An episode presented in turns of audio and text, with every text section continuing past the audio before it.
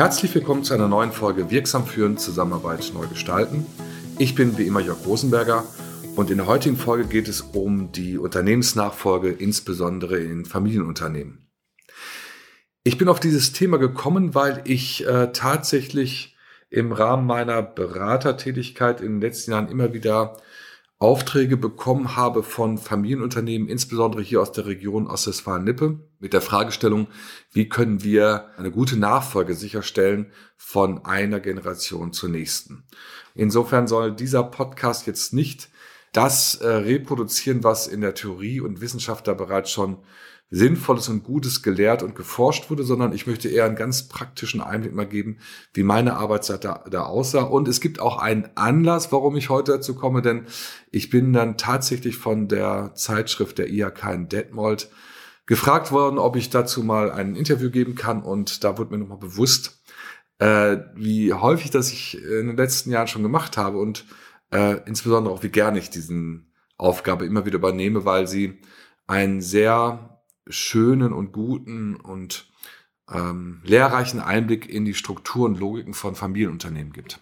Ich möchte mal schildern, wie ich es jetzt sehr häufig erlebt habe und vielleicht auch ein paar Fallstricke, auch ein paar Fallstricke, Hinweise, die man beachten sollte, damit so eine Unternehmensnachfolge äh, gut gelingen kann. Äh, oder zumindest, dass man auf alle Eventualitäten im Vorfeld achtet. Denn äh, natürlich sind solche Nachfolgen und solche Dynamiken nicht kalkulierbar und nicht berechenbar, äh, sondern man kann im besten Fall Vorsorge dafür tragen, dass es ähm, gut laufen kann. Mir ist relativ schnell aufgefallen, dass eine wichtige, äh, ein wichtiger Fakt zu beachten ist, nämlich von wem bekomme ich eigentlich den Auftrag.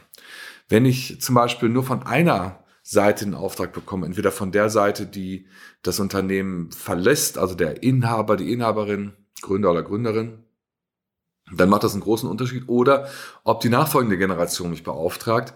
Und da habe ich für mich eine relativ einfache Lösung gefunden, dass ich relativ schnell sage, ich möchte, wenn es wirklich um die komplette Nachfolge geht, wo alle beteiligt sind, also gehen und kommen, äh, auf jeden Fall den Auftrag von beiden Seiten bekommen und darüber auch ein wirkliches hartes Commitment haben. Also die erste Intervention, die ich bei solchen Sachen dann vornehme, ist, dass ich sage, äh, wir müssen uns alle mal an den Tisch setzen und ich möchte von allen äh, gemeinsam den Auftrag erhalten und der wird dann auch relativ äh, strukturiert erfasst, äh, verschriftlicht und damit müssen alle einverstanden sein, dass es erstmal eine grundsätzliche Einigung darüber gibt, wir möchten die Unternehmensnachfolge regeln und beauftragen dafür einen externen Organisationsberater. In dem Fall bin ich das dann.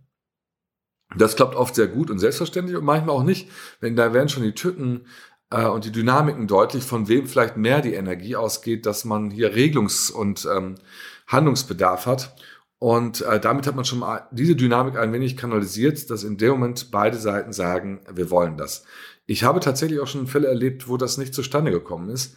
Da wurde deutlich, dass es eher ein Lippenbekenntnis der einen Seite war, diese Nachfolge zu regeln und es nicht wirklich ernst gemeint wurde. Denn in dem Moment, wo ich mich committe, einen Auftrag erteile, ist schon ein viel höheres Maß an Verbindlichkeit gegeben. Aber es ist zunächst nur ein Maß an Verbindlichkeit gegeben, dass ich es tue, aber nicht wie und wann. Und das sind zwei entscheidende Fragen. Nämlich die ähm, dahinterliegende Frage ist ja auch, mit welcher Zielsetzung soll diese Begleitung stattfinden. Und auch schon dort differenziert sich die Meinung voneinander. Manche sagen, wir wollen es grundsätzlich regeln, manche sagen, wir wollen es schnell regeln. Wir wollen eine schnelle äh, Unternehmensnachfolge oder sie soll endlich eintreten, weil, es, weil wir schon so lange warten. Also auch da kommen wieder Dynamiken ins Spiel. Und mein Job ist dort sehr häufig zu kanalisieren, aber auch, und diese Vokabel werde ich äh, im folgenden Beitrag noch öfter nennen, die harte Wahrheit auf den Tisch zu bringen. An dieser Stelle meiner Beratung wird schon sehr häufig deutlich, ähm, wer was von wem möchte. Und dann muss ich eben aussprechen zu sagen, ich habe den Eindruck, äh, Ihnen geht es zu schnell oder ich sage auch, ich habe den Eindruck, Ihnen geht es zu langsam. Und jetzt kommt eine Intervention, die ich für extrem wichtig achte. An dieser Stelle der Beratung trenne ich sozusagen die beiden äh, Parteien, nämlich die Partei, die geht und die Partei, die kommt, indem ich sage, separat voneinander werden jetzt sozusagen Best-Case-Szenarien erarbeitet. Mit beiden erarbeite ich, wie würde in aller allerbesten Fall von ihrer Seite die Unternehmensnachfolge sich vollziehen. Und ich dränge dort in diesen Workshops auf Verbindlichkeit, nämlich wer soll was tun und vor allen Dingen wann. Das heißt, äh, beide Gruppen erarbeiten mit mir einen auch durchaus visualisierten Zeitstrahl mit ähm, einer Detaillierungsebene, wo man sieht, da, dann gibt der das ab, dann kommt der rein, dann darf der das machen, dann darf der das machen. Das sind immer Best-Case-Szenarien, äh, dass ich sage, Mensch, seien Sie ruhig mal optimistisch und lassen Sie mal ruhig äh, Ihren Wünschen freien Lauf, wie es im besten Fall aussehen könnte. Denn dann äh, dadurch äh, generiert man Verhandlungsmasse und Verhandlungsmaterial. Und äh, diese beiden äh, Entwürfe werden, äh, stelle ich dann jeweils in gemeinsamer Runde den jeweils anderen vor. Und zwar ganz unter der Prämisse wirken lassen und noch nicht reagieren. Erstmal damit die sich das erste Mal, sehr häufig ist es tatsächlich so, obwohl es oft äh, Väter, Mütter, Töchter und Söhne sind, sehr häufig wird dann erst deutlich, was die jeweils andere Seite sich wirklich wünscht. Und auch das ist ein Moment der harten Wahrheit, aber auch der entlastenden Wahrheit. Jetzt ist es auf dem Tisch. Jetzt kann damit gearbeitet werden. Und ich glaube, meine wesentliche Funktion hier ist nicht nur zu kanalisieren, sondern ich übernehme dann tatsächlich sehr häufig die Rolle äh, desjenigen, der das ausspricht. Der wirklich ausspricht, äh, Frau so und so oder Herr so und so, ihre Tochter bzw. ihr Sohn möchte, dass sie in spätestens drei Jahren das Unternehmen wirklich verlassen. Das sind oft Sätze, die vorher nie gefallen sind. Und natürlich muss man hier auch, das sind immer Meilensteine, das kann dann mal passieren, dass das dann erstmal stockt oder dass dann familienintern weiter geredet wird oder eben, äh, dass es ein Commitment gibt zu sagen, auf diesen Zeitstrahl einigen wir uns und dann kommt natürlich noch andere Dynamiken da rein. Nämlich äh, eine Dynamik ist natürlich, dass jetzt äh, die nachfolgende Generation sehr häufig antritt mit dem Anspruch, wir wollen jetzt natürlich auch was ändern und es soll ein bisschen anders werden. Äh, diese Dynamik ist äh, in der Regel immer viel, viel höher. Also die, die Veränderungs- und die Eintrittsdynamik in die Organisation ist wesentlich höher als die Austrittsdynamik. Und äh, hier gilt es eben auch behutsam zu schauen, in meiner Rolle als Berater zu sagen, äh, das ist ein sehr guter Moment für Veränderung, wenn Sie einen, den Stabwe Stabwechsel vollziehen. Allerdings gilt es hier auch A zu würdigen, was geschehen ist und B diese Veränderungsdynamik sinnvoll für die Organisation zu gestalten. Weil sie nicht zu überfordern und es auch strategisch so zu machen, dass die Organisation das annehmen und verarbeiten kann. Und da gilt es oft, die nachfolgende Generation etwas, ich sag mal salopp, zu stoppen und die gehende Generation auch zu ermutigen, Dinge zuzulassen.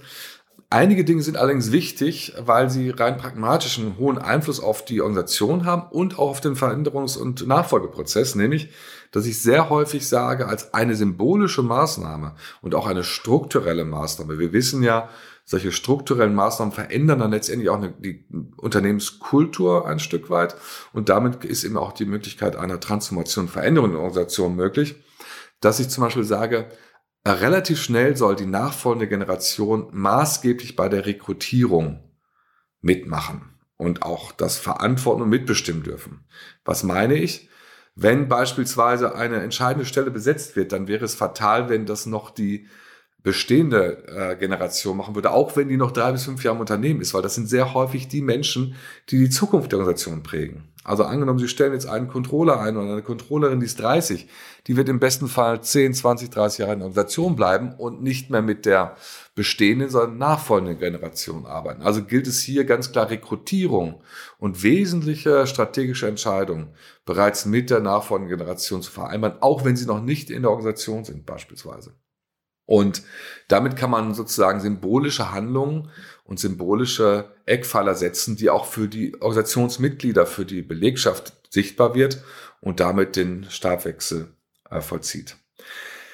In der Theorie klingt das jetzt wahrscheinlich sehr, sehr schlüssig. Die Praxis zeigt allerdings, dass so ein Prozess gut getrackt werden muss, also gut äh, gemonitort und moderiert werden muss. Das heißt, ich empfehle diese Boards, die dann entwickelt werden. Das ist ein Zeitstrahl mit verschiedenen Daten und Eintritts-, Austritts-, Verantwortungsübergaben. Der soll regelmäßig von allen Betroffenen äh, betrachtet und reflektiert werden und möglicherweise auch angepasst werden. Also es gibt auch sinnvolle äh, und nachvollziehbare Gründe, warum man ein Jahr später erst austritt oder ein halbes Jahr früher. Nur das soll immer in diesem Gremium gemeinsam diskutiert werden. Es geht da auch um eine Art von Selbstbeobachtung, die dieses Gremium dann vornimmt, dass sie sich selbst dabei immer wieder reflektiert was machen wir da gerade und ist das, geht das alles in die richtige Richtung? Und das ist mein wesentlicher Job. Also ich bin äh, der Prozessbegleiter und mache das. Und äh, das sind sozusagen jetzt im Wesentlichen äh, die großen Eckpfeiler, die ich beachte in meiner Aufgabe als, äh, als Organisationsberater bei solchen Prozessen. Ganz wichtig, haben alle bereits gemerkt, was ich natürlich überhaupt nicht betreue, allerdings äh, dringend darauf äh, hinweise, das zu tun. Es gibt natürlich viele formal und juristische Dinge, die beachtet werden müssen bei solchen Prozessen. Das machen andere Profis, das bin nicht ich. Und es gibt natürlich auch noch andere Themen, die bei so einer Unternehmensnachfolge eine Rolle spielen. Aber ich werde ja in der Regel dafür beauftragt, dass die beteiligten Menschen und die beteiligten Funktionsträger da hinkriegen, einen Stabwechsel vorzunehmen. Und mit meinen Ausführungen wollte ich mal so ein bisschen äh, beschreiben, wie ich das in einer ganz praxisorientiert vornehme. Vielleicht hat es den einen oder anderen ja ähm, interessiert, so dass er Nachfragen stellen möchte, dann tue das gerne über die sozialen Medien. Und noch eine große Bitte, wenn dir diese Folge gefallen hat oder auch eine der vorherigen, dann würde ich mich sehr, sehr freuen, wenn du meinen Podcast weiterempfiehlst, äh, mit einer guten Bewertung versiehst, denn so können wir dafür sorgen, dass vielleicht noch andere Menschen, die solche Themen interessieren, dort mithören können und auch mitdiskutieren können und damit an einem Diskurs über solche wichtigen Themen teilnehmen können. Vielen Dank für deine Aufmerksamkeit. Bis zum nächsten Mal.